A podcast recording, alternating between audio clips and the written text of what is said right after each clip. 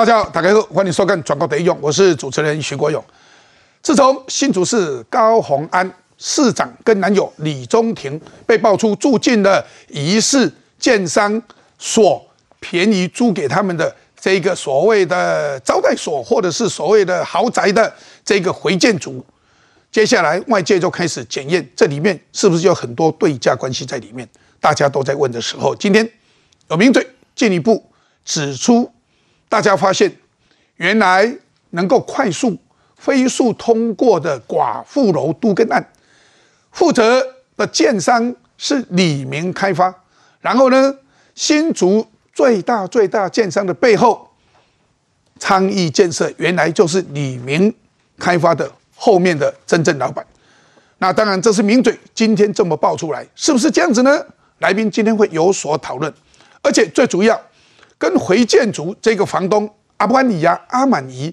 似乎关系还不浅，所以所谓的李明、所谓的昌邑建设跟阿满尼的关系，值得大家进一步的来探讨的时候，当然新竹市政府一律他都否认。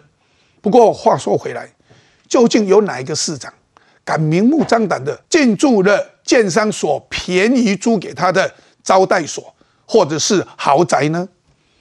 然后呢，便宜租了他的豪宅以后，再让建商。来把持整个都更案相关的进度，包括所谓的环保啊，所谓的相关的是什么绿进度啊等等这些，为什么可以让他们来把持呢？这也就是大家现在质疑的。另外，我们再看前天突然间请假的侯友谊，今天他向市民道歉，他说新北市有事，还是我侯友谊有事啦，所以他这样子讲。意思就是说，他的请假还是要负责任，还是说市民们，请就让他请假吧，市民们请买单吧。为什么是这样子呢？所以我们都在问的时候，比比是亲嘎酸中痛，那为什么侯友谊请假的时间要比韩国瑜、要比朱立伦还要更早、还要更久呢？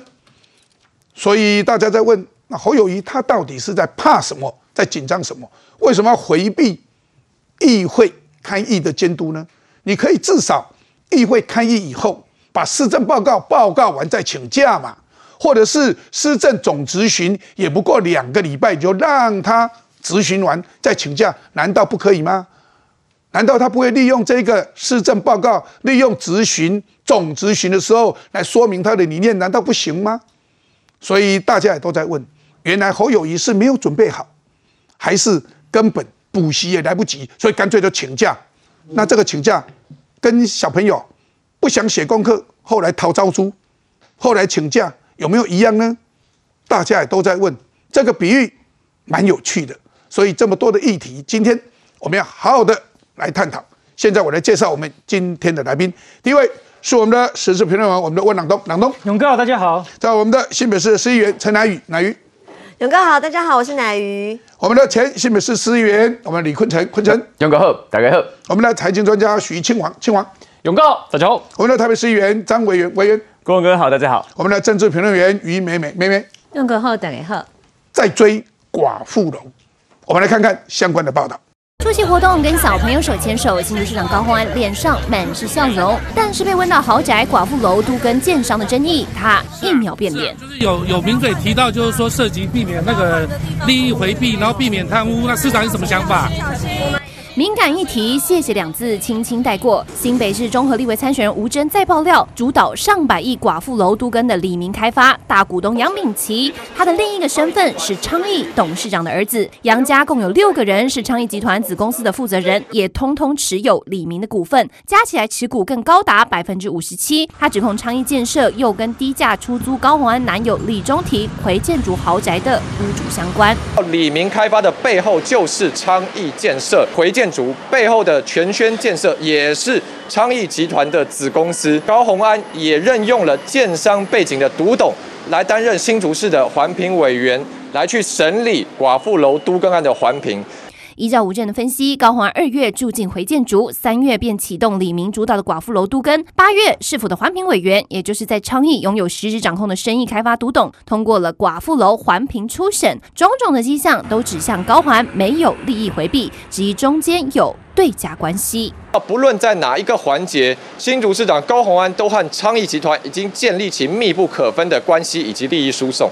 名嘴李正浩先前就踢爆寡妇楼环评初审标速通过，就是因为环评的主持人兼委员谢宏年就是开发商相对关心人。进一步发现，通过环评的关键评估报告环境影响说明书受委托的单位，竟然也是建商自己人。新竹市府发声明驳斥，说说法都是不实臆测，说高市长绝对没有接受建商的馈赠住房，也没对价关系。如果再有不实影射，将采取法律行动。但吴真、李正浩两人反呛，所有资料都是。公开取得有证据，欢迎新主市府要告就来告。我们要来看一下，那吴征接出昌邑市寡妇楼都根案建商的大股东，呼吁高宏安认错吧。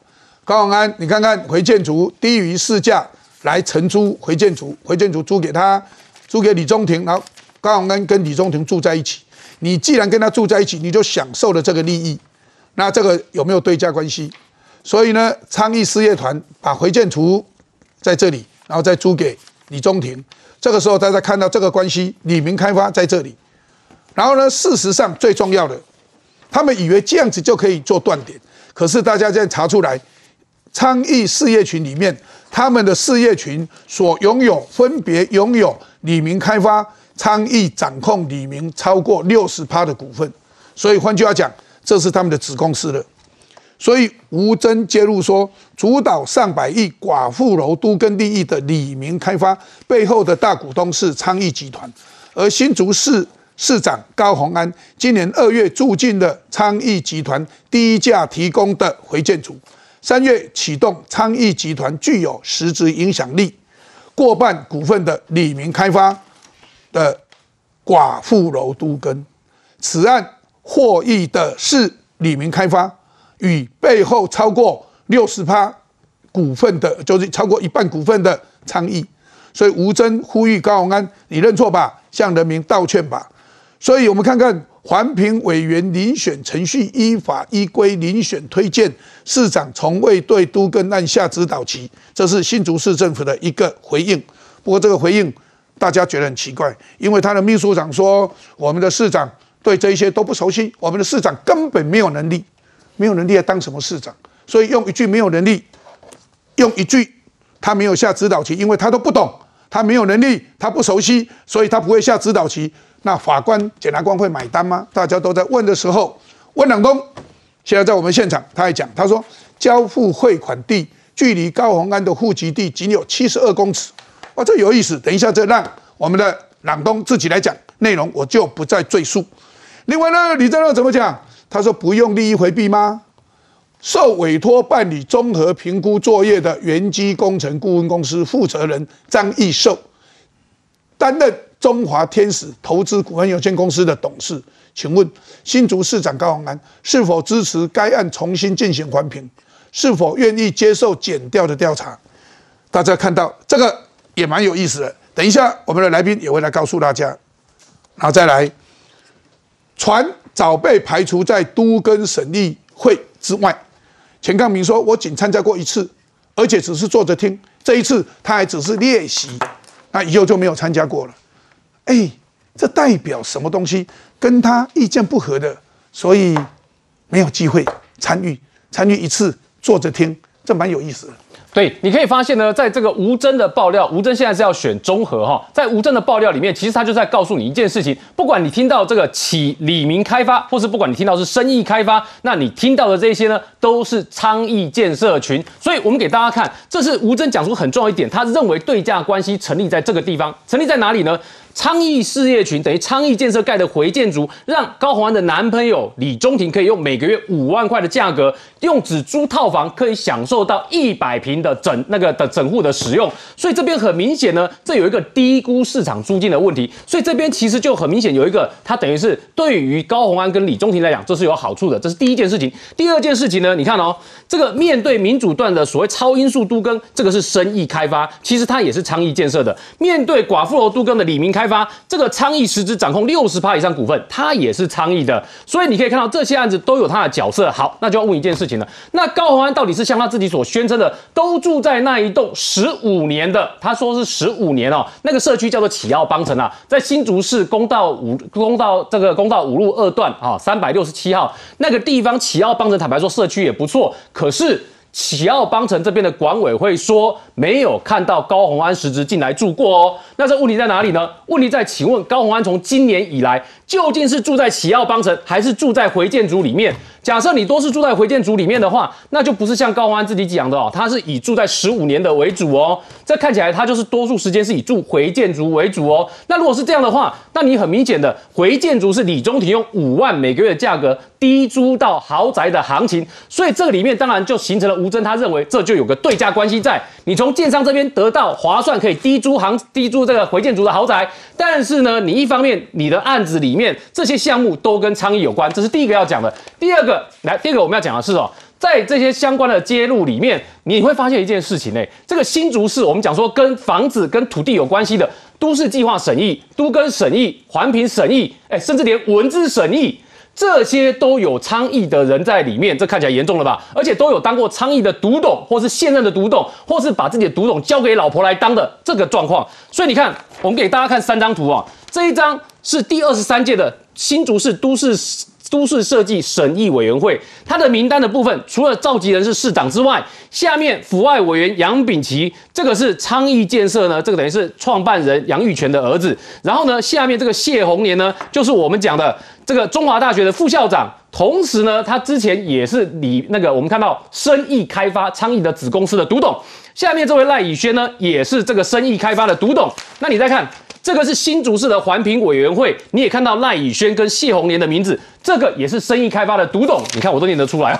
然后这个第十五届都市更新委员会审议委员会的名单，张新文这个是现在的生意开发的独董，下面这张启伟是李明开发李明开发的独董，所以你可以看到这三个委员会几乎都有他们人在里面。好，那这时候问题就来了，为什么我们在讨论这个案子？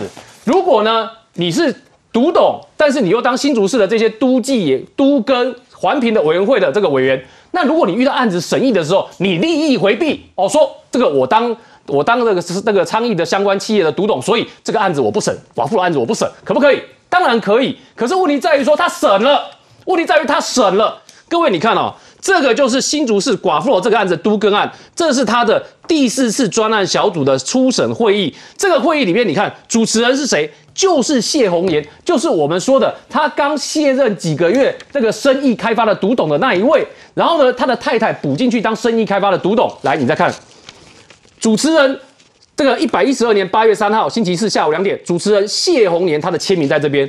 另外一位委员赖以轩，他的签名在这边，这表示什么？表示他们既是独董的身份，也是环评委员的身份，而他也审了这个案子，没有做到利益回避。好了，那问题严不严重？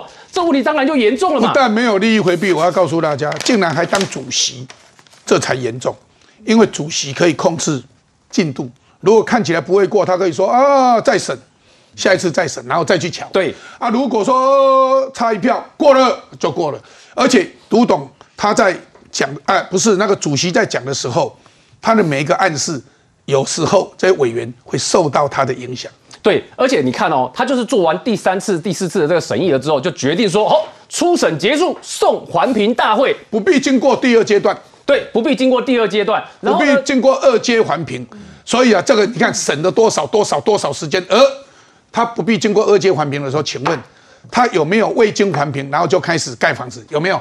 砍树了嘛？砍树了，而且这边我我补充一件事情哦，你去看哦，为什么我们说这个地方环评很重要？各位那个地方哦，如果你到新竹市就知道，光复路、建工路、建新路那个路宽其实都不大条哦。现在其实有时候上下班已经会塞车了哦，可是现在那个地方要盖多少？要盖十三栋，总共一千零三十八户哦。假设平均每户都有一台车，事实上有很多是一户有两台车哦。那边要增加一两台车这样的车辆，那你就可以想见，在那个地方会不会造成塞车的状况？所以他到底要不要好好审环评？当然要。可是他的处理方式看起来跟我们想象中不一样，而且就在我们讲的那个就是寡妇楼都更案的时候，寡妇楼都更案有一件非常重要的事情是什么呢？就是关于文资审议。没有错，我们刚刚前面所讲是都市计划啊、都更以及环评的审议，可是在这里面还有一个文资审议。好，那这边我们要爆一个料，各位可以看到文资审议的名单里面呢，那你刚刚会提到前几个委员会，那都有看起来都有他们的人，那这里面有没有来注意看？这边里面有一位这个文资审议的委员叫陈天佑，然后呢，他也是中华大学的副教授，然后你结果你看呢？在李明开发，就是我们讲的昌邑旗下负责寡妇楼这个案子的公司，李明开发的独董里面，在这里也有一位独董叫做陈天佑，所以你可以看到的是，连文资审议看起来都有跟他相关的在里面。但这时候大家要问一件事哦，刚刚前面勇哥讲到主持会议的主持人那位叫谢红年，谢红年今天为什么被大家这个被李正浩起底？最主要的关关键原因就是你这个委员会。就是要审开发商所提出来的环境评估的说明书嘛，结果环境评估说明书的这个工程顾问公司呢，看起来跟这个审这个担任主持人的谢宏年之间，两个之间有利益上的关系啊，两个人在同一家公司里面当大股东、当董事，然后个别都持有股三万股，那所以当你看到这样的一个结构的时候呢，那你就会觉得说，那这样的主持人没有做到利益回避，那这个情况这个案子难道不应该退回去重审吗？所以朗东，啊，你又发现当时这个案子啊，有一个贪污案两千万，是不是？哦，对啊，这个其实呢，因为这个案子在动机上为什么要那么赶呢？因为根据政府采购法第五十条跟第五十九条，这个。这个标案呢是那时候国防部跟营建署去招标嘛，然后结果呢，这个昌邑的那个朱彦龙呢就付了两千万去给当时马英九时期的营建署的一个贪官洪家宏，然后交付这两千万呢，就在这个商议这个昌邑的这个事业群大楼的 B one 的地下停车场拿那个水果纸箱里面装现金啊，然后从一台车那边搬到另外一台车，但是这个案子什么时候一审判决？去年十月二十八号，所以换句话说，他还没完全判决确定，没有三审定验。如果三审定验之后的话呢，主管机关可以呢就把它撤回了，让他重新的去招标，要不然要变成大家都贪污就好了嘛。我贪污完了之后，有些人都要去关，然后呢我标到的案子我还可以继续做，这个本身就是很不合理也不正义的。那因此他们现在想一件事情，我赶快让他过，过了之后盖到一半之后，生命煮成熟饭呢，那之后如果你硬要撤销的话，会有损公共利益。那他们手法是什么呢？刚刚讲的是环评这件事情。二零一六年的时候，就是林志坚的时候开第一次环评，那时候主持人是吕颖斌，然后接下来因为这个案子争议太多，包含寡妇本身被偷拆的这个事情，所以到所以这个林志坚是技术性搁置了。到了二零二三年，就今年的时候。开始开第二次会议，到今年三月跟五月的时候就开再开了两次会，还是吕颖斌当主持，就发现啊审太慢，审太慢怎么办？于是谢宏年呢，在呢八月上个月的时候就跑出来当主持人，那他一主持。马上结论就是说建议通过。那现在就发现一件事情是什么呢？这个谢宏年呢，跟这个建商哦找来做环境评估说明书的，然后就就帮他去做环境评估说明书的人是谁呢？就是这个张义寿。因为这个公司呢，这个环境评估说明书叫做元基工程顾问，他的负责人就是张义寿。张义寿跟环评的主持人谢宏年。都是天使投资顾问有限公司，其实就是中华大学产学合作负责去这里面的一些教授出来弄的一个组织了。那。都是同一批人在同样的会里面。那好笑的事情说，谢宏年他不是辞掉那个生意的那个独董还是监察人嘛？因为他要避嫌嘛。他六月先辞掉，八月就去做主持，但是他忘记辞这个，他可能觉得这跟学校有关，所以不用辞。但这就是个明显的利益回避的问题。他现在解释说啊，我原本在林志坚时期我就是委员呐，但重点就是说你是委员，你也可以是学校的这样的一个教授，但你不能去审跟自己有股份有相关的这样的一个事业体的一个案子，这就有利益冲突跟回避的一个问。问题，这是第一点。第二件事情呢，是说。高鸿安他住回建族嘛？那他的解释是说啊，没有了，我其实我是住在哦十五年的老旧大楼，是亲友长辈的这个大楼。然后他这样一讲，大家觉得这个房子应该蛮破旧的，什么老公寓啊之类的。结果看看不是，他就是昌邑盖的，怎么就跟昌邑有关？好啦，那可能是巧巧合，因为昌邑盖了四万户，你碰巧住到他的这个房子，可能是巧合。更巧的是说，这栋楼呢是刚好在昌邑所有的案子里面离昌邑总部最近的。就那么巧，所以我认为哦，现在找到是说他户籍地里面的那个登记人叫个李小姐啦。现在大家就在问，这李子小姐是不是现是不是之前的阿满姨？阿满姨呢？之前的版本是一个叫李小姐，这还不确定，要进一步去追查。那这个事情有意思的是什么呢？启耀邦城这个楼哦，高鸿安住的那一户哦，就是推算起来平数是将近八十四平，四平。八十四平，然后呢，他一个月的租金现在市价是六万二，加管理费三三千多，六万五千块。结果你呢，这样的一个房子算是蛮不错的房子了吧？八十几平，然后租金六万五的，你他现在住户说都没有看到他，他都不住，跑去跟他男朋友挤一间五万块钱的这个套房，常理来讲就完全不合理。所以意思是什么呢？他从昌邑的一个比较旧一点的启耀邦城，搬到了更大的、更新的哦这个回建组里面。但是又怕被外界讲话，所以就偷偷摸摸，然后用李金李中廷去当白手套，假装哦，他们呢这五万块就能做得到。事实上，回建组那个市价，你整层租下来大概就是十五万左右。嗯，这就是高安所具体收受的不当利益，而他回馈给建商的，就是多个都更案。包含寡妇楼在内的都跟加速，而且透过的手法是，不管是呢这个环境的审查也好啦，还是呢这个文资审查也好，通通都是建商的自己人兼学者一起下去审，造成非常严重的弊端呢。所以坤城，那这么看起来，哎，这个问题很大，因为不管是怎么一回事，你不能有对价关系，不能有不正利益。如果不正利益有对价关系，就会构成贪污罪。不管是不是你的职权，如果不是你的职权，那就是违背职务贪污罪，十年以上；如果是你的职权，你还是收了钱，那还是不违背职务的贪污罪，七年以上。哎，这问题很大哎。所以昌邑建设跟个寡妇楼都跟案的关系哈，让我想到这个少林足球。少林足球不是说这个裁判是我的，球员都是我的哈，所以我这场球赛我还能不赢吗？那所以就昌昌邑公司来讲，这个寡妇楼的多更案为什么能够进度这么快？从这个高鸿安当了市长之后，从三月一路开绿灯，急速让他通过，四个月的时间到七月份就让他通过了。我过去当这个新北市的市议员哈，知道说市政府在审查这个都更案哈，没有三年五年哈，都更案是不会通过的。他这么快通过的原因，那大家在想说，哎，是不是？有这个对价关系上，就是说很快是个问题啊，但是问题在于说，他如果有这个对价关系在，问题更大。所以大家去查就是说啊，你看高安现在住的地方，回建组跟昌邑公司有关系，然后李明开发公司呢，这个杜根案的这个实施者又跟这个昌邑建设呢有实质关系，因为昌邑建设实质掌握了李明开发公司六成以上的股份嘛，等于实质控制了这个李明公司嘛。所以我认为说，高宏安他住进这个回建组，每个月用五万块这个租这个房子，只是开始而已。一个市长。哦，住五万块的这个呃房租，哎，这个套房，好，然后省下十万块，他不是说贪这个十万块哦，便宜这十万块，是背后这个都根的这个庞大的利益嘛？光是这个寡妇楼的都根，如果让他通过了，大家算了一下，他是背后的利益超过百亿呀。所以说，对于高鸿安来讲的话，他让这些都根通过，背后涉及到庞大的利益，才是他现在当这个。这个新竹市市长，这个能够掌握这个最大的一个动机嘛，就是说，哎，这个开发案怎么让他通过？我要找谁来当这个环评委员？然后在什么样的时间点上可以让他通过？市长都知道嘛，不是像他们秘书长讲说，起定博谢连连，起定上面让我们在市长对于都更案的开发的掌握，其实是最了解的。如果市长什么都不熟悉，市长根本没有能力，就像他们秘书长这样讲的话，高安你就辞职嘛。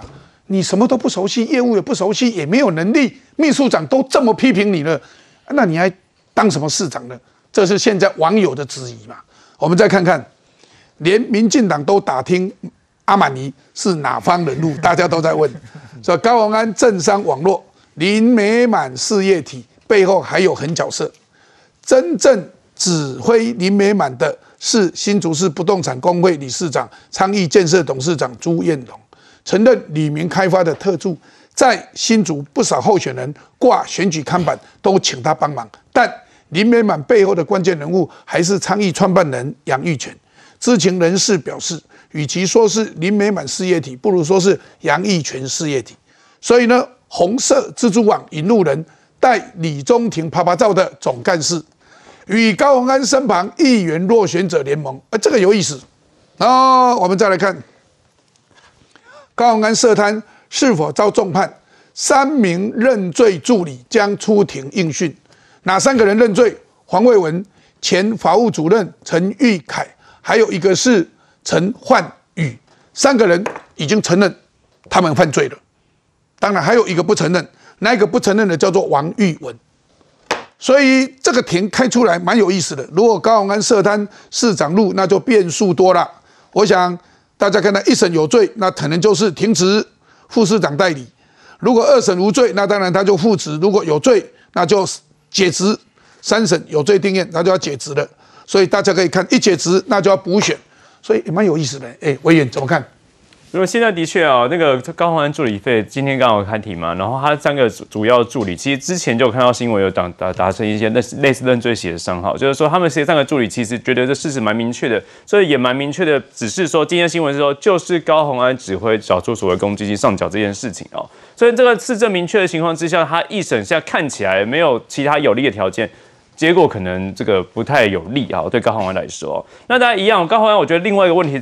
抢到这样开发的事情哦，我觉得我刚刚刚刚讲了很多案情哈，我觉得今天最有一个新最有趣的新闻在于什么？在于邱毅啊，国民党前立委邱毅今天跳出来讲哦，他说高鸿安这件事情他觉得也不太妙，然后他觉得他都讲讲不清楚。邱毅是何许人也哈？他在过去我们国民党出总统出选，包含现在，他都是一路都在帮郭台铭讲话的哦。他跟郭台铭有关系，我不知道啊，但很奇怪，他都顶着这个逆风哦，一路帮郭台铭讲话，然后就在诋毁国民党的候选人。那这样子一个角色，在这个时候跳出来讲说高鸿安你都讲不清楚，然后接下来助理费案子，他他他甚他甚至觉得说助理费案子不重要，这件这种建商案子才是真正是高鸿安的硬伤哦。我觉得很奇怪，助理费案子其实市政蛮明确嘛，减掉已经起诉，到底说他有罪的比率比较高。那现在建商这些案子。其实高鸿安包括新竹市政府今天还跳出来澄清啊，说没有问题啊，有事就告啊，你都不要影射啊。如果这不为，如果是事实，呃，如果是假的话，不是事实的话，他们一定提高嘛。那我就问嘛，新竹市政府你告了没啊？已经一个礼拜了嘛，很多人都提出不同的事实的证据。如果你认为这些都这些资料不是事实的话，你早该提告了。但问题是新竹市政府到目前什么话都没有讲哈。最后还要讲一点。那么大的资讯量的情况之下，只有两个字啊，原本叫做原本三个字叫阿满姨啦。那现在发现阿满姨不是核心，因为阿满姨背后这背后还有一个幕后的大黑手叫做昌邑嘛，昌邑集团嘛，所有事情都跟昌邑集团有关系吗？不管怎么连，只要跟高鸿安有关的这种建商、跟土地开发案、跟环评等等不拉不拉的，最后回到都是昌邑昌邑集团。那高欢，你要解释清楚啊！你跟昌邑集团的关系到底是什么东西？今天连你那个什么选前住的那个宿舍，呃，住住的那个建筑物也被指出是昌邑开发，他昌邑所建设的公司嘛。所以这样子一个事实、事实的证据跟他背后逻辑，当然大家想知道高欢你到底发生了什么事情哦。最后还要讲一点哈，这个谢宏年的部分。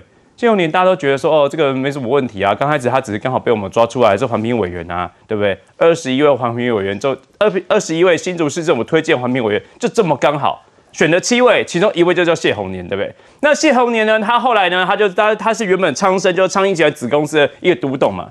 他独董之后，他就交给谁？交给他太太。原为什么一个昌一个建设公司独董，从你谢宏年有这个建设跟都市计划专业的，交给你太太，太太有没有有没有这个专业？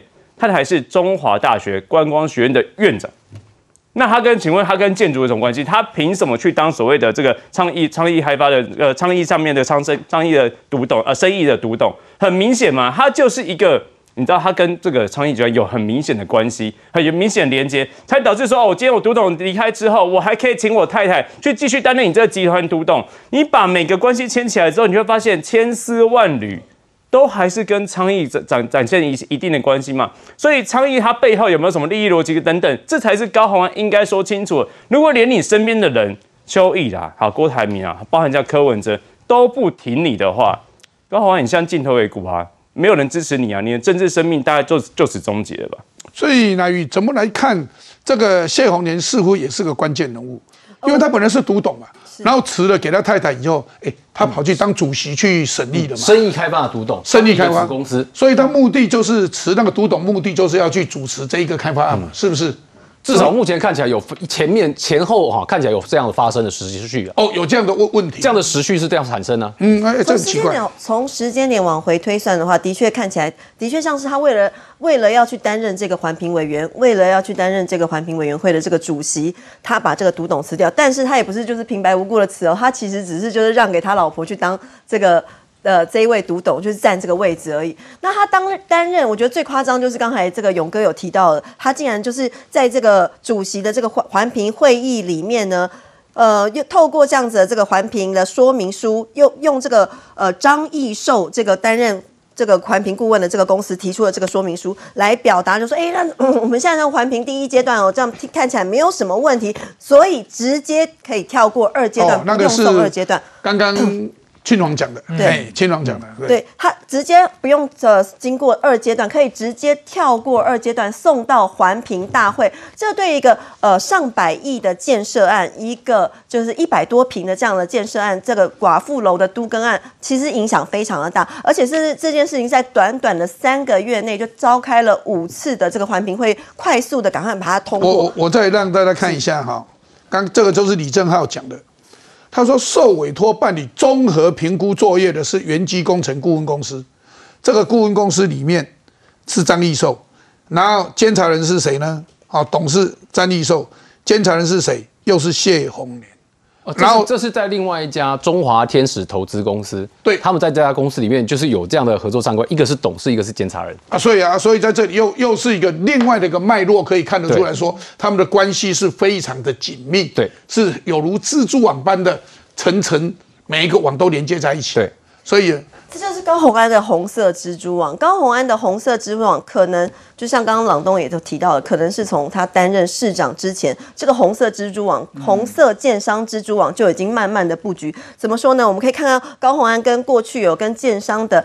暧昧关系哦，包括这个迁社户籍的时候的这个社区呢，就是昌邑建设所盖的嘛。那另外呢，回建筑的这个房东阿满以用便宜的这个房租租给他了，也是跟这个昌邑的这个建设群、昌邑的事业群有关系。另外呢，呃，高虹安不坐公务车，搭豪车，有这个 Porsche 啊，这个百万跑车啊，也是一样，是由建商的儿子来出租。甚至呢，我来问问大看大家哦，这个新竹的米粉贡丸节的主办单位。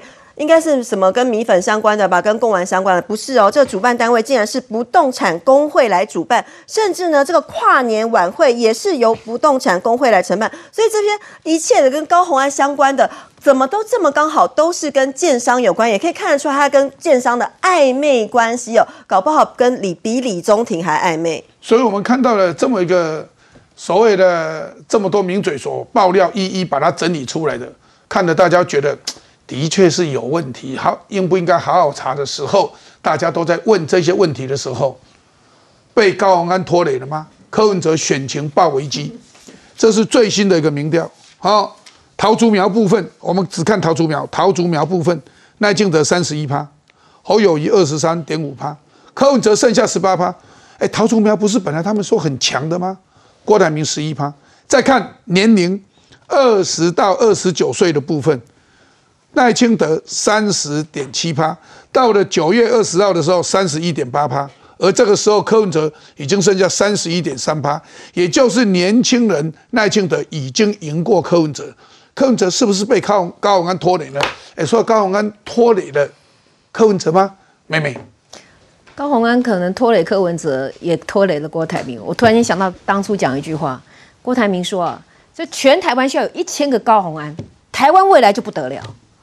一个高鸿安蝴蝶效应，现在柯文哲被拖累了，郭台铭其实也是气若游丝，特别是柯文哲哦，这里面要注意到两大讯息哦。第一个，桃竹苗，依理来说，桃竹苗，对不起哦，这个是传统的蓝大于绿，那柯文哲现在吸的都是蓝的盘嘛，对不对？新竹高鸿安又是民众党在主政呢，结果你在这个地方，柯文哲变成十八趴、赖清德三十一趴，整整赢赢了多少趴？赢了十三趴，几乎是快要一倍的数量哦。再来年纪方面呢、年轻的高学历的一直是柯文哲的本命区，特别是二十到二十九岁。当初柯柯文哲在年轻这块独强的时候，各位你大概想象不到，赖清德加上侯友谊还小于柯文哲一个人在二十到二十九岁的支持度。然后三十到三十九岁，后来慢慢渐渐的。赖清德就迎头赶上了，那现在是赢赢的就更稳定了。可是二十到二十九岁，就像柯文哲嘴巴里头讲的嘛，这些这样新生破壳的小鸡啊，他们一出世认得的母鸡就叫柯文哲，好不好？柯文哲长期经营年轻这一块，柯林年轻这一块都被超车了，为什么？我觉得年轻人是很有理想性的，他们在乎什么？他们在乎第一个清廉的感觉，一个政治人物的形象清廉。但是你柯文哲面对高鸿安的事情，你当初你怎么掩护高鸿安的？你一下子说，哎呀，要贪污的人不会这样记账，然后之后来又说什么？我听了高鸿讲跟讲的，我觉得有点道理，还蛮有道理的。隔了几天，发现苗头不对，火速切割，要把高鸿安停权。但是各位，他不是壮士断腕呐，他什么政治割腕呐？那个血还是一滴一滴一滴的在流。为什么？因为他对高鸿安就是没有办法壮士断腕嘛。为什么没有办法壮士断断腕？为什么话不敢说的那么狠那么绝？他对别人不是都很绝吗？因为我就看到高鸿安第一后面有一个郭台铭啦，柯文哲怕得罪郭台铭这个首富啦。第二，高鸿安后面绵密的政商关系，包括宣董等等的啦。柯文哲想得罪吗？之前可能也是将来选举的大金主嘛。可是你这样的结果是什么？柯文哲就是人设崩坏。我们之前说侯友谊一直跌，因为人设崩坏。今天柯文哲，你打着什么清廉？你自己面对高文的态度是这样，你的民众堂堂口那么多，黑到这个入门的事情那么多，然后你七月十六号所谓的居住正义，今天高鸿安就是最典型的居住不正义。后面那么多建商关系，自己用那么少的代价男跟男朋友入住这种豪宅，一看都知道这里面有太多的猫腻。你认为那些年轻人不会有相对剥夺感吗？你认为那些年轻人不会非常反弹吗？这就是为什么柯文哲的民调从在云端，我可以告诉各位，他现在还没有摔到底部，他还会继续跌，所以还会继续跌。妹妹说的，我们就继续观察。妹妹说的应该蛮准的，我相信他。不过我们也要看一下侯友谊史上请假最久总统参选人，而且请假那一天刚好就是大家宣布说我们要暂时停止选举行程。因为我们屏东的火灾的问题，结果他在那天请假，请假属不属于选举活动之一？我要问大家，我们知道所谓的活动有积极的活动，跑，另外也有消极的活动，不跑，可是不跑做其他的动作，这个叫做消极的活动。请假算不算消极活动？算不算所谓的选举的活动之一呢？应该算吧。当然了，国民党一定说不算，但是很多网友说算算算，这怎么会不算呢？我们来看一下相关报道。我会离开新北市的市政的工作一段时间，这一段时间我跟新北市的市民说抱歉，但我不会忘了新北有事还是侯友谊的事。国民党总统参选人侯友宜周六正式请假投入选战。请假后的第一个公开行程，侯友宜主动向新北市民道歉。但新北市议会民进党团痛批，刻意选在二十六日 K 以前请假，根本是想规避议会监督。虽然市长请假，相信市政团队会更加绷紧神经。如果你的逻辑通的话，那侯友宜你干嘛选连任？请辞新北市长一级主管全体请辞。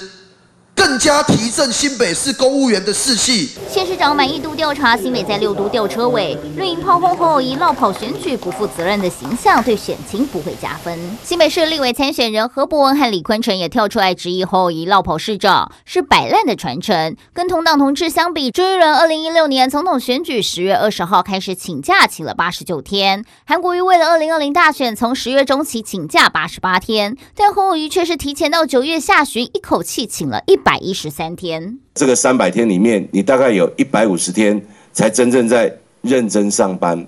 我希望你把你去年选选举的时候市长的政党这个选票补助款一票三十块，我请侯市长，你应该把它捐出来。一年三百六十五天，你就跟我请一百一十三天的长假，那不如你干脆回家吃自己吧。侯友谊是史上请假最久的总统参选人。绿营轰说，证实新北市根本就不需要你这个市长，所以刚刚张伟倩怎么讲？觉得自得意满，所以请了一百一十三天。那卓冠廷说，我建议侯友谊可以直接当郭台铭的副手。另外呢，林炳佑左手抓着总统参选人，右手抓着新北市长不放，两边都做不好，呼吁现在立刻请辞。所以看到侯友谊去年政治现金加上选举补助款将近一亿耶，哇，不会拍谈呢，原来这么好赚。所以呢，市长连任至今只上班一百五十天，平均一天爽拿六十五万。哦，当然这个计算法啊，没啥公比啦哈。不过当然大家是在算说你为什么可以这样绕跑。我们再看，请假参选向市民道歉，侯友谊承诺新北市有事还是他的事啊？你都已经不在了，什么还是你的事呢？大家也在问呐。所以蓝营质疑赖清德不请假，赖办怎么讲？他说啊，你们不懂的话可以去请问马英九跟连战呐。连战当时有没有请假？没有嘛。宪法有没有副总统的职权？没有嘛，因为副总统根本就没有任何职权嘛。副总统只有两个字，叫做的备位。备位。所以美国的副总统每天早上起来第一件事都干什么？你知不知道？看总统还哎哦，总统有上班哎啊，总统哎不上班什么事哎？所以啊就是这样子而已。所以大家在讲，那他本来就是没有法定职权啊。可是你。新北市长是有法定职权的，党东。没错啊，这件事情呢，觉得最荒谬的是说，新北市是全台湾最大、人口最多、四百万的这样一个直辖市，结果市长请假这件事情，竟然受到讨论跟关注非常的少。为什么会这样呢？因为大家早就觉得他就不是市长了嘛。从他今年年初开始，实话大家都觉得侯友根本心就已经不在市政。所以你说什么？哦，他做了一百五十天就这个请假。事实上，他从去年刚选上开始就已经在准备他这个总统之位，包含你知道去新加坡啊，那远端那边打电话啊，处理什么枪击案啊之类事情。新北出了一堆问题，一堆包，结果他都没有解决，没有处理。所以他其实对于全台湾来讲的话，侯友谊没料，侯友谊没心，这件事情已经成了一个定论了。才会显现是说，他目前来说请假这件事情似乎讨论没有那么高，这表示什么呢？表示大家经过深思熟虑之后，哈，已经看穿侯友谊，他不会因为请假民调会有所上扬。第二点，大家对侯友的印象是停留在是说他去政大、去台大的时候演讲的这个时候，根本没办法回答学生的问题。他要证明他是有料的人，他应该要去面对议会。正面的去迎击呢所有这样的一个咨询跟挑战。那如果他做到了，他就说啊，因为我从美国回来，功力大增哦，我现在都可以回答各种问题，那大家形象会提升。没有，他确战避战，那么大的一个预算案，结果他竟然选择逃避。我认为这一点呢，会成为侯友谊这次选举一个致命伤。他民调接下来要回到老二，这基本上已经是不太可能了。哦，那假如这样子，事情可麻烦了。那新北市民可是真倒霉。那新北市议员，哎，这边有个现任的新北市议员，来，南玉怎么看？哎，我觉得新北市民真的是招谁惹谁了，真的是有一点点倒霉。怎么说呢？哈，这个侯友谊市长是去年一百一十五万票高票当选连任的市长，没有疑问嘛，对不对？哈，那这个呃选举补助款三千多万的选举补助款，现金刚刚入袋而已哦，他马上拍拍屁股，他人家要去选总统，马上就要请假了哈。呃，市。这个市府团队的说法，哈，新北市府团队的说法，他们是说，呃，市长请假，所以我们的团队会更加绷紧神经。所以平常的时候，团队不绷紧神经吗？那既然是这样，市长请假，团队会更加绷紧神神经的话，那你市长就直接请辞就好了，这样我们市府团队不就是更加绷紧神经了吗？所以我觉得他们的这个呃回回应的方式也是真的是非常的荒谬。我觉得侯友谊应该是我们全台湾哦最财富自由的人，他这个吃不。布丁的时候都不用舔这个封膜吼，然后呢，今天也不用去排队买威力彩，为什么呢？因为呢，他哦这个选举补助款入袋了之后呢，他还有这个政治现金六千多万的政治现金，然后。你知道我们直辖市长吼，每一个月的月薪是十九万，十九万的薪水，而且好像年终奖金，不管他的 KPI 怎么样，不管他的今年度侯友谊市长的考绩怎么样，他的年终奖金就是一点五个月，平均一下，每一个月的月薪是二呃二十一万左右，就平均一下二十一万左右了。哇，有一个市长呢，他呢今年呢大概只来上班三分之一。然后另外三分之一，五月十七号他被征召要去选总统了之后，他就全台各地爬爬照啊，然后呃也没有这个好好的请假，然后他现在忽然说要请假，我身边很多的朋友或我很多相亲朋友就会问我说，哎，他不是早就请假了吗？他不是已经请假，他他现在才请假？对，没有错，他之前呢这个都是。不知道为什么他就可以到全台各地爬爬照。那我就想要问大家，假设今天是在一间公司，在一间公司上班，任何一个人在一间任何一间公司，我以前也是在这个有台上班的上班族哈，在哪一间公司呢？可以一整年一年只去上三分之一的班，另外三分之一的时候就在外面浪杠啊、爬爬照啊，另外三分之一的时候就跟老板说：“老板，不好意思哈，我要先请假，请假，而且我还要领薪水，请有薪假，请了有薪假之后，我还要你领一点五个月的年终奖金，而且我还对外大声说我在找工作，各位我在找工作啊！如果我失业的话，我要去美国煎汉堡。请问有哪一个工作这么好？哎，没有，还真的有，就是我们的新北市长侯友谊。我们还有一位前 新北市议员，哎，坤城啊是，虽然你现在要选立委，哎，已经没有再继续选议员，不过，哎，看了这种起定，不要乱来看。对啊，所以勇哥刚才说新北市民真倒霉，真的哎，因为现在国民党有三个总统候选人，两个绕跑去选总统了，啊，刚好都是新北市的市长。第一个绕跑的就是朱立伦嘛，他是我当议员的时候，他绕跑去选总统，他那时候请假是请了呃八十九天，请了八十九天。那第二个呢？九十，我这边的记录是九十天。好，那不管是八前后种树了，九十天的前后种树。然后呢？然后呢，第二个呢是韩国瑜，哎，那时候是高雄市市长，哎，他也去绕跑选总统，哎，可是呢，他知道说，哎，他不要超过朱立伦的，不管是八十九是九十天，他请了八十八天，对，他比朱立伦少两天，对，他比较聪明，因为让人家记得说，哎，谁是绕跑请假请最久的，那时候会讲说是朱立伦，不是韩国瑜，哎，所以他算了一下，请了八十八天，然后他下场是怎么样？下场一样，哎，落选，而且被罢免。然后第三个呢，哎，又是新北市市长何友谊，他请的天数更长了，请了一百一十三天，等于请了快四个月的时间了。那这请了这四个月的时间呢，那他还理直气壮，他说呢，这个是负责任的表现，这不是负责任的表现呐，这是绕跑的表现嘛，哈。那所以说他请假，那下场我预测也是跟这个前两位一样，跟朱立伦跟韩国一样，一样也是会落选嘛，因为你绕跑去选总统的下场就是会落选嘛。那我不晓得说为什么这次呃这个。侯友谊他要请假，请了一百一十三天，请了这么久，请了四个月的时间呢。那或许有人讲说，哎，是不是因为他选情不稳，选情不稳呢？所以他必须要提早请假。据说很多这个国民党的小姐说，哎，市长你赶快请假哈，赶快来帮我们辅选哈，啊，不然哈，他们这个选情哈都很危急。可是你请了四个月，对于新北市的市民来讲哈。情何以堪？哦，为什么侯友谊他在自己的本命区？我们刚才讨论说，哎，柯文哲在这个桃竹苗这个民调为什么这么差？受到高虹安的影响。那为什么侯友谊他在新北市的支持度这么差，输给了这个赖清德？原因也是一样，他不是说因为当了新北市市长，哎，民调会特别好，没有，因为他绕跑去选总统了。所以绕跑去选总统了，新北市市民就不会支持他嘛。所以侯友谊在新北市自己的本命区一样，他民调都输给赖清德啊。所以说，你看嘛，他今天去好第一个行程，呃。绕跑之后的第一个行程是去这个龙山寺，我觉得哈，它应该是龙山寺哈，紧加一个菩萨哈，要一个忏悔哈，就是说，哎，我今天哈这个绕跑的第一个行程就来到这边，然后接着要跟哈新北市市民哈也要忏悔哦，你绕跑了将近四个月，而且我们还发现哦。这个后天吼就开始是施政报告了。施政报告的那一个封面哦，以前我们施政报告封面都会写说，比如说是某某市长施政报告啊，侯友谊就侯友谊嘛。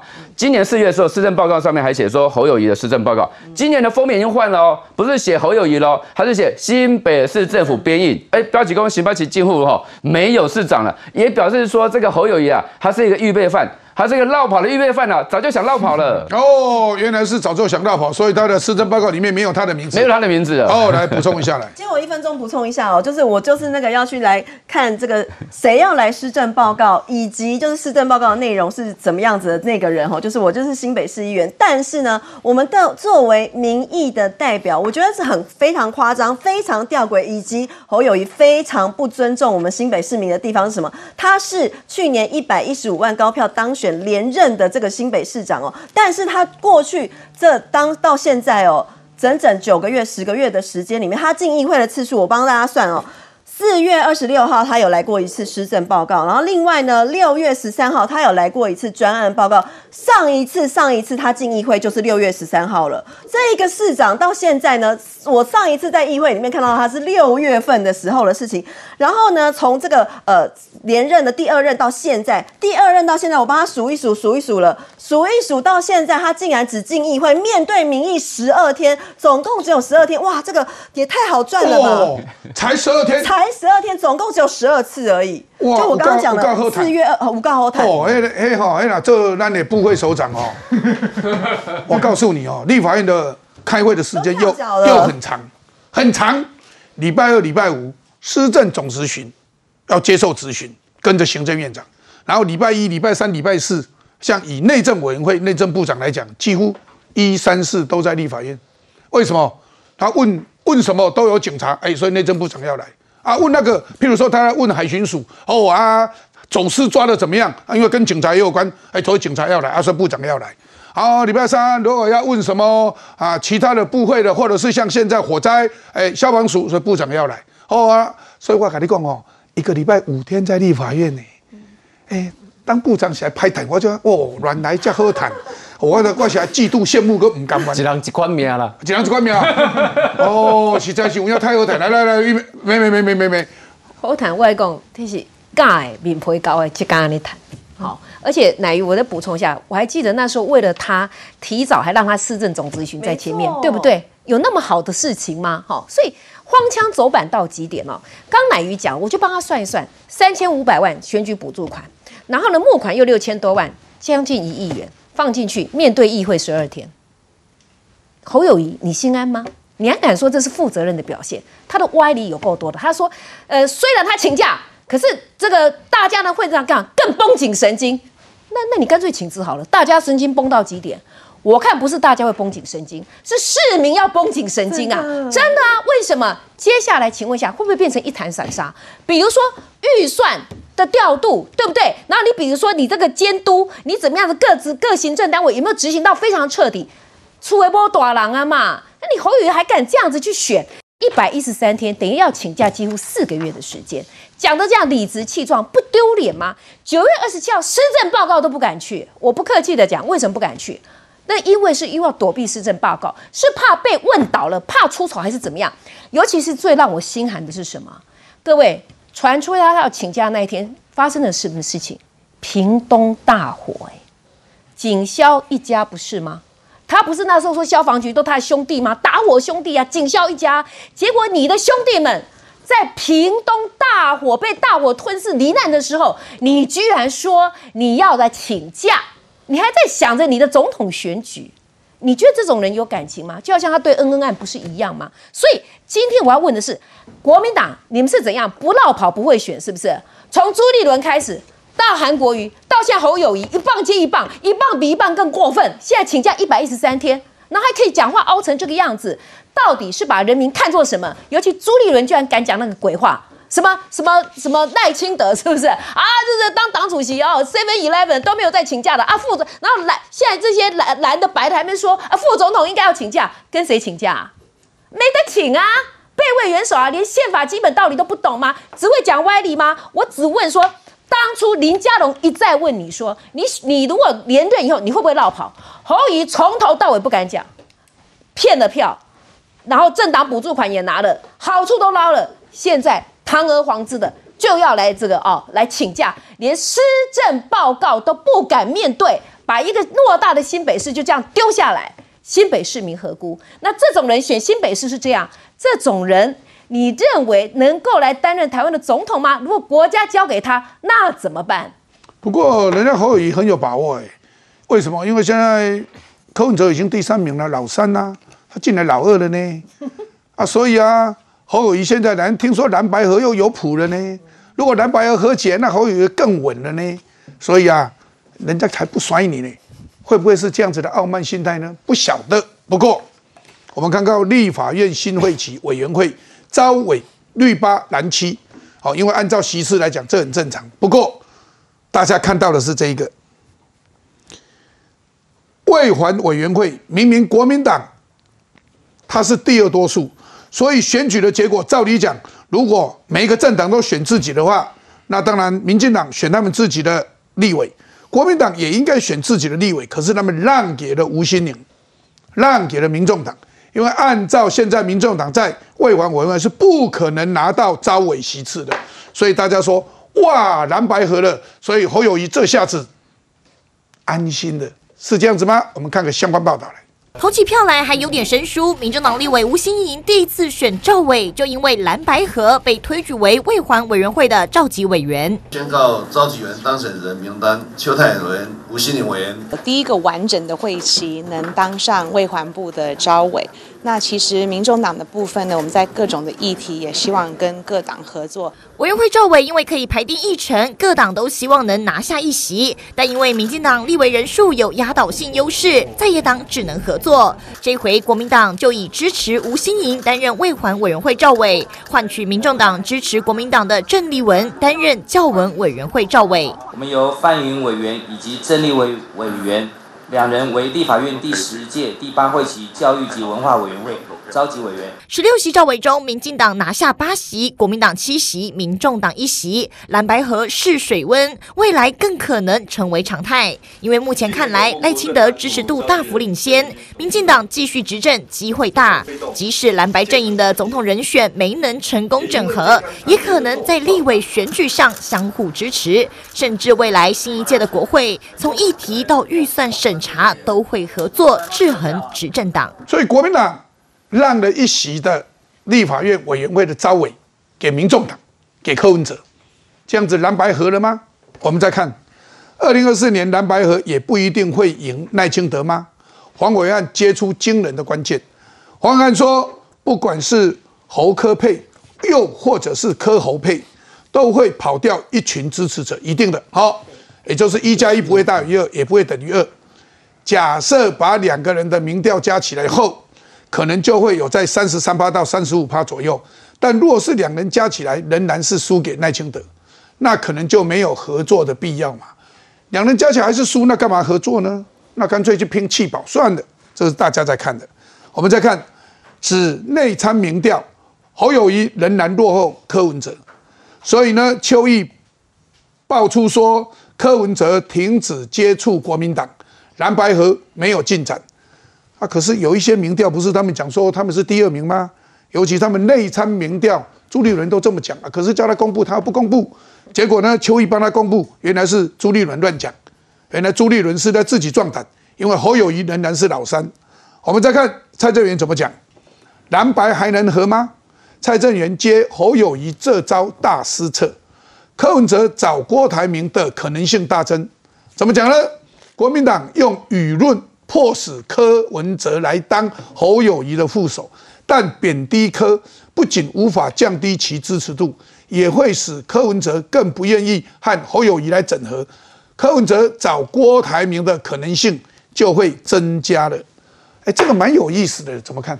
其实你会发现“蓝白合”这三个字，哈，是看你用在什么阶段。那大家利益不一样的时候，它才有没有合的可能性。为什么这样讲？在立法院的赵伟的席次，蓝白谈合作，这也不是第一次。可是你会发现这两天的氛围非常有趣哦。有媒体故意要先出来说：“哇，蓝白终于合作了。”我想说，见鬼了！蓝白之前也合作过啊，又不是现在第一次合作。只是那个叫做赵伟的立法院的赵伟的选举，那个不是叫做总统大选。而且蓝白合最重要是在哪里？是在总统这一局的部分，选民对他的选择跟对去。去年新竹市长选择这两个是不一样的嘛，所以你可以看到去年在新竹市出现蓝白河的状况，是因为蓝营的选民会认为说高虹安这个也像是自己人，所以可以选择下去。可是很明显的，这个蓝白河在立法院的赵委层次，在立法委员的层次，跟进到了总统大选的层次，这三个层次是完全不一样层次。为什么？因为选民对个别个人的好恶度就非常分明的。对侯友谊，对于柯文哲来讲，两边原来支持他的人，对于彼此哈，比如说柯文哲。支持者对于侯友谊，你可以看到一件事情嘛，很多柯文哲的支持者前一阵子这个都是以笑侯友谊的居多嘛。那你再去回想七一六大游行的时候，请问当时在台下柯文哲的支持者在呛的人是谁？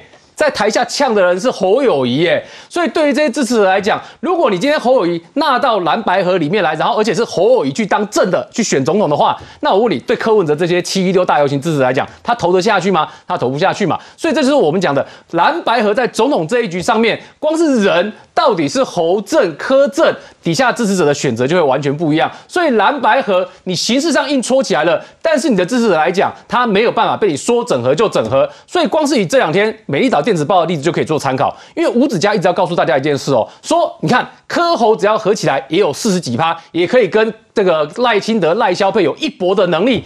但你至少再去看一件事情嘛，你把赖呃，你把那个柯跟侯合起来了之后呢，你会发现蓝营所谓的非绿的盘，本来一开始号称六成的，但合起来之后只剩下四成多，就没有六成了嘛。那实际到时候投出来的票会更多还是会更少？其实对大家来讲呢，到时候检视候选人更多的时候呢，有可能你的支持度其实是更低的。所以我们看到了蓝白合一加一不会大于二，一加一也不会等于二，因为这种一加一。显然，大部分人都认为会小于二，所以黄伟汉说不赢啦，一加一还是输赖清德，那这样子干嘛和呢？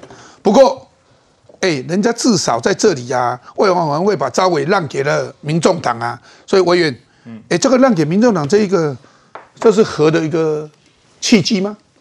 呃，国民党跟民众党在这个立院委员会啊，在选招委投票上合作，其实不是这个会期才开始，一直以来都有哈。但是招委是不一样，因为招委他有一个决定权嘛。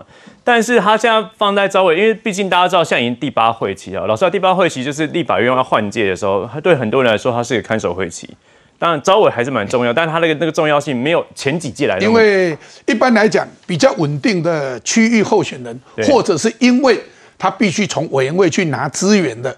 啊，譬如说妈祖啦，这一些他们才会去抢招委。一般来讲，区区域的立委要选举，要选举啊。这个时候，这个会期都不当招委的，都是给不分区的当。对，但但但我看了一下哈，这个会期的这个卫环委会，国民党林维洲他不选了，徐志荣也不选了，张玉元不分区也没有选，温玉祥也没有选。换句话说，国民党其他也没有选举啊。所以我觉得他让这个所谓吴信当招委，是一个我觉得是等于说，呃，国民党跟民众党在一个比较立法院一个合作的一个善意啊。当然，我这次善意，我觉得也跟现在总统大选蓝白要不要合这样子是出现一个氛围相呼应哦。但你看啊，当相呼应氛围出现之后，接接下来就开始有很多名嘴跳出来讲说啊，蓝白合也不会赢啊。还有譬如说我们这个前立委蔡正元，还有讲说，呃，这个蓝白合不会赢，所以未来可能是柯文哲跟这个所谓郭台铭合作的机会比较大。他有点几个前提啊，一个就是这个什么。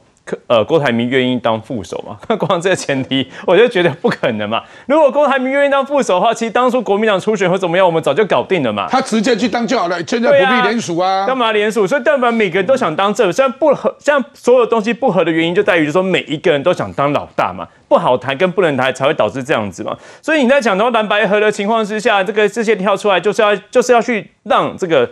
柯文哲哈，不要当国民党这一边，然后应该倒向郭台铭那边。那如果刚刚也是一样，黄永会讲一加一不会赢这个所谓赖清德的话，那所以就柯文哲认为说，哦，我不会赢嘛，所以不会赢，我就找个郭台铭啊，这个怎样？郭台铭比较有钱吗？今天的确，黄世就有跳出来讲，郭台铭这些连锁点，未来是柯文哲需要的。为什么？这些连锁点未来可以变成组织动员、组织票一个据据点。那连锁点、组织票、组织动员背后牵扯到什么东西？还是资源嘛？所以他们现在等于是。偏郭台铭那边人嘛，试图透过资源呐来买郭柯文哲嘛。柯文哲有这么好嘛？柯文哲是有骨气的，我相信他。所以，所以委员 没有，所以我跟你讲，好合作，合作，我们要讨论的是政党的理念跟价值。所以更大声的，更大声的，你知道吗？这样语毕哄堂大笑。没有啦，所以我没有我好了，好，我们认真来讲啊。现在哈，我觉得都是见缝插针啊。现在在讨论所谓蓝白和等等哈。柯文哲接下来要去美国美西了嘛？那其实柯文哲现在看得出来，我觉得他对于整个合作来说，他可能心中也在盘算。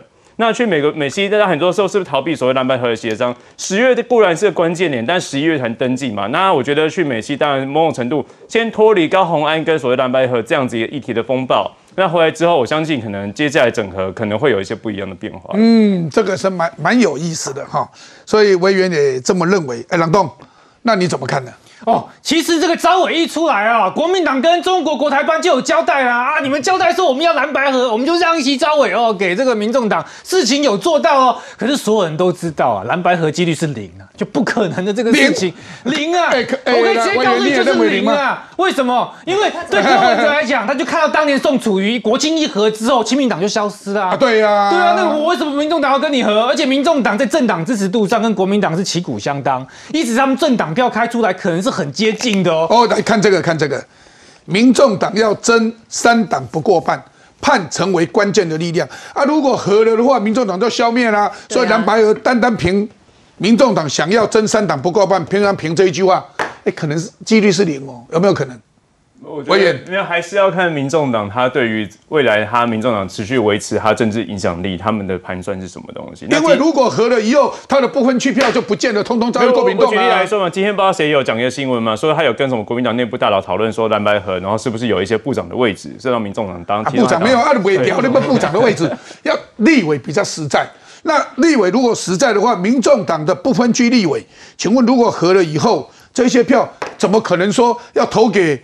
啊，要投给侯友谊跟柯文哲，假如合的话啊，然后哎，这个总统票投给侯友谊跟柯文哲，立委票投给柯文哲，靠柯林啊呢？对，所以最后讲行，当然行政的部分有机会和，就是总统大选的正副总统，包含那个部分，但立法院的立法权部分，其实你很难合啦。你怎么在政党票说你部分要给国民党，部分给民众，选民还是回到各自各自讨论？这都是问题出来讲。对呀，你看柯文哲现在两个选择哦，第一个选择是说他当侯友谊的副的。然后呢，会选不上，那这什么用没有啊？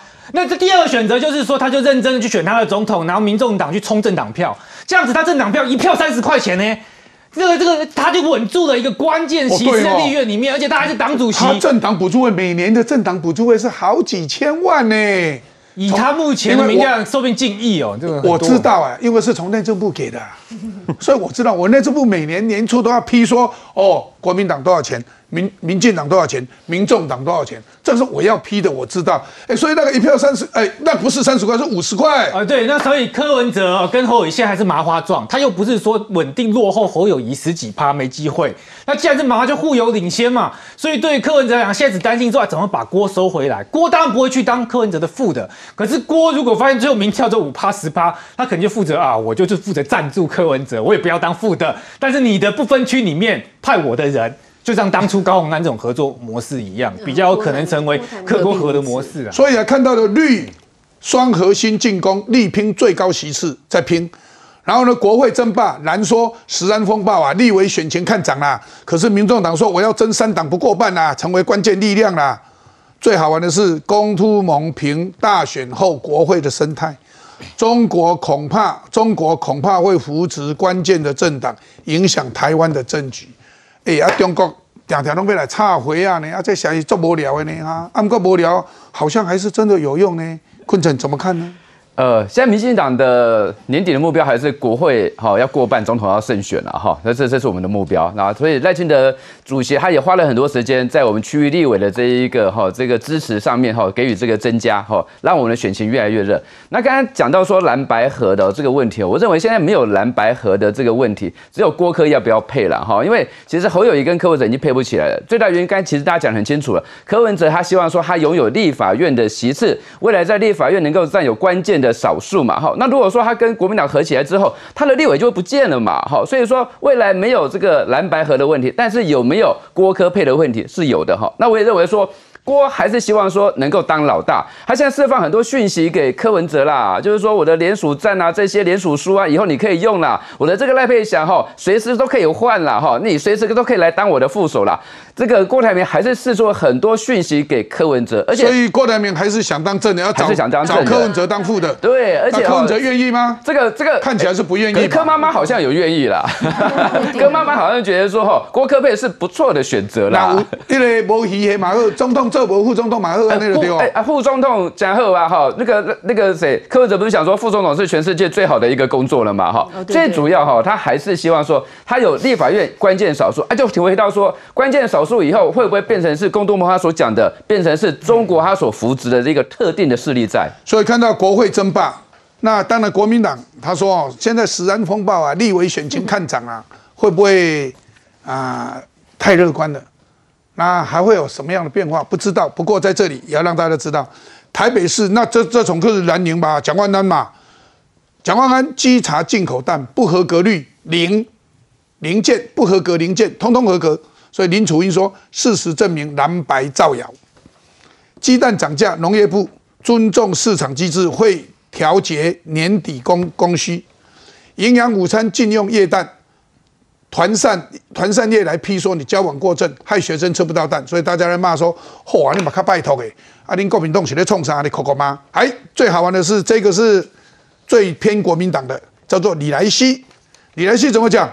全国公务人员协会的前理事长李兰希他说哈，不买对岸新鲜便宜的鸡蛋，他说哦，买中国的就好了，你不买中国新鲜便宜的鸡蛋，还远渡重洋购买又贵又不新鲜的巴西蛋，哎呀，实在不应该买中国的就对了啦。哎，刚好，所以妹妹买中国的。我跟你讲哈，当初疫苗说打中国的就好，天哪，还好幸好没有。买中国的鸡蛋，你敢吃吗？中国他们是禽流感区耶，吃都吃不够了吧？中不是只有这样嘛？中国自己不管是不是禽流感疫区，请问一下，中国有多少黑心食品？我们大家看了都吓死了。真的有进口中国来的鸡蛋？我再问一句，你敢吃吗？其实这件事情让我最痛心的是什么？各位知道鸡蛋又要涨价了吧？为什么？因为进口蛋被渲染成好像都是毒蛋嘛。大家都全部要吃这个本土的蛋人家日本为什么都是吃进口蛋？是啊，日本哎，巴西蛋进口到日本，大家吃的很高兴啊，对不对？就我们被渲染成什么？尤其是巴西的蛋，好像都是毒蛋。各位搞清楚，第一个市场上没有预期蛋，都是集齐的蛋，没有一颗是预期的。第二，被渲染成好像进口蛋变成是毒蛋，大家都要吃本土的蛋，本土的蛋就是有缺口。就搞成你政治炒作，还喜滋滋的说哦，你看我们立委选情有起色了。然后我告诉你，在野党还会干什么事情？弄得人心惶惶，这样造谣、认知作战、标题杀人。然后大家认为进口蛋是毒蛋，不敢吃了。然后市场供需，当然它就会涨价，涨价再回过台倒打你国民进党一把，执政无能。你看看鸡蛋又涨价，这不就是在野党的套路吗？为什么明明就是一个可以讨论的问题？被你渲染成食安问题，谋取政治利益。那这后面到底有没有想到？今天大家，如果你今天如果要问鸡蛋为什么要涨，请你看看国民党跟民众党最近干了什么好事？多少的谣言，多少的认知作战？我觉得可怕什么？不是只有共产党在对我们认知作战呢？我们的在野党也对我们认知作战呢，甚至里应外合在认知作战呢。那所以最后就回到，如果到最后是。真的有一个根本没有台湾性的政党变成关键少数的话，你认为如果你是共产党，如果本轻利重去投资，台湾人如果陷入里应外合的认知战怎么办？一个鸡蛋问题，未来还有多少问题？大家想想看。所以把进口蛋打成不能吃，打成毒蛋。那因为我们现在暂时台湾的鸡正在养，蛋鸡正在养，所以我们本土的蛋不够，有缺口。你又不进口蛋。所以当然，本土的蛋就会大涨价，然后大涨价就可以骂执政党。哎，安尼干不？这是民生问题耶。那不顾民生，只为了抢政权，只只只为了政治。哎，乃于安内哦，国会争霸，南宁说食安风暴，立委选情就看惨。那用这一种这样子谣言，安尼干不？上面的进口蛋都是毒蛋，都是预期蛋。可是现在证明，你们台北市政府自己稽查进口蛋。不合格率是零件。我觉得，呃，这件事情最恐怖的地方是，现在的我们原本的进口蛋是千万颗，到现在呢只剩下两百万颗左右，那没有办法及时的来平抑我们目前的蛋价，所以接下来马上大家要面临的就是蛋要涨价，而且可能涨价的成幅度大概是一到两成左右。那像这样子的情况，到时候又会来回头讲说，你看蛋又要涨价了，这就是。就是刚才梅姐讲的，这就是国民党目前在野党的一个套路。而且我觉得这一波这个炒作蛋的话题的一件事情，刚刚有提到易蛋，我自己过去是新闻采访的记者，我有采访过这个易蛋的工厂。其实易蛋哦，比一整颗蛋还要更安全，呃，更卫生。这个勇哥你知道吗？因为他们的易蛋工厂呢，呃，一开始要先经过洗选，洗选之后还要照光来透看，说这个蛋是不是健康的、安全的。然后呢是破损的，然后有才要把它。呃，破壳然后做成易蛋，所以那个易蛋之后还要经过呃三分钟六十六度的低温消毒，不能太高哦，六十六点五度的样子，我忘记那个确切的度数了。那个温度要掌握的非常刚刚好，低温消毒杀菌，让那个所以那个易蛋理论上来说，甚至是比我们去菜市场，我呃大家有去菜市场挑挑选鸡蛋，看那鸡蛋上面有没有什么这个鸡食啊什么之类的。比那样子还更安全、更卫生，就没有想到连易弹都要这样打。然后这样打了一轮之后，其实真正害到的是我们第一线的消费者。我们最后不但买不到这个现场的蛋，而且呢，甚至连厂商也不敢进口这个外来的蛋、进口蛋。比方说巴西蛋，好了，当初我们这个厂商呢是跟日本抢单呢。哦，我们听说日本要进一批这个巴西蛋，我们现在跟日本大家抢过来，说先不要，先不要卖给日本，我们这边台湾我们要了。这个厂商利用他的这个权、这个呃力量哈，来把他这个单子抢过来，没有想到竟然被我们台湾人哦，被我们台湾的消费者、我们台湾的在野党糟蹋成这样，然后最后最后还要吃亏的，永远都是我们第一线的台湾人民。所以这样子的用弹来打这一些，然后变成民生的议题，然后让民生恐慌，这样子来抢票，这样子的政治操作好吗？我想我们的人民心中有一把尺，刚刚提到。一旦禁用，很少。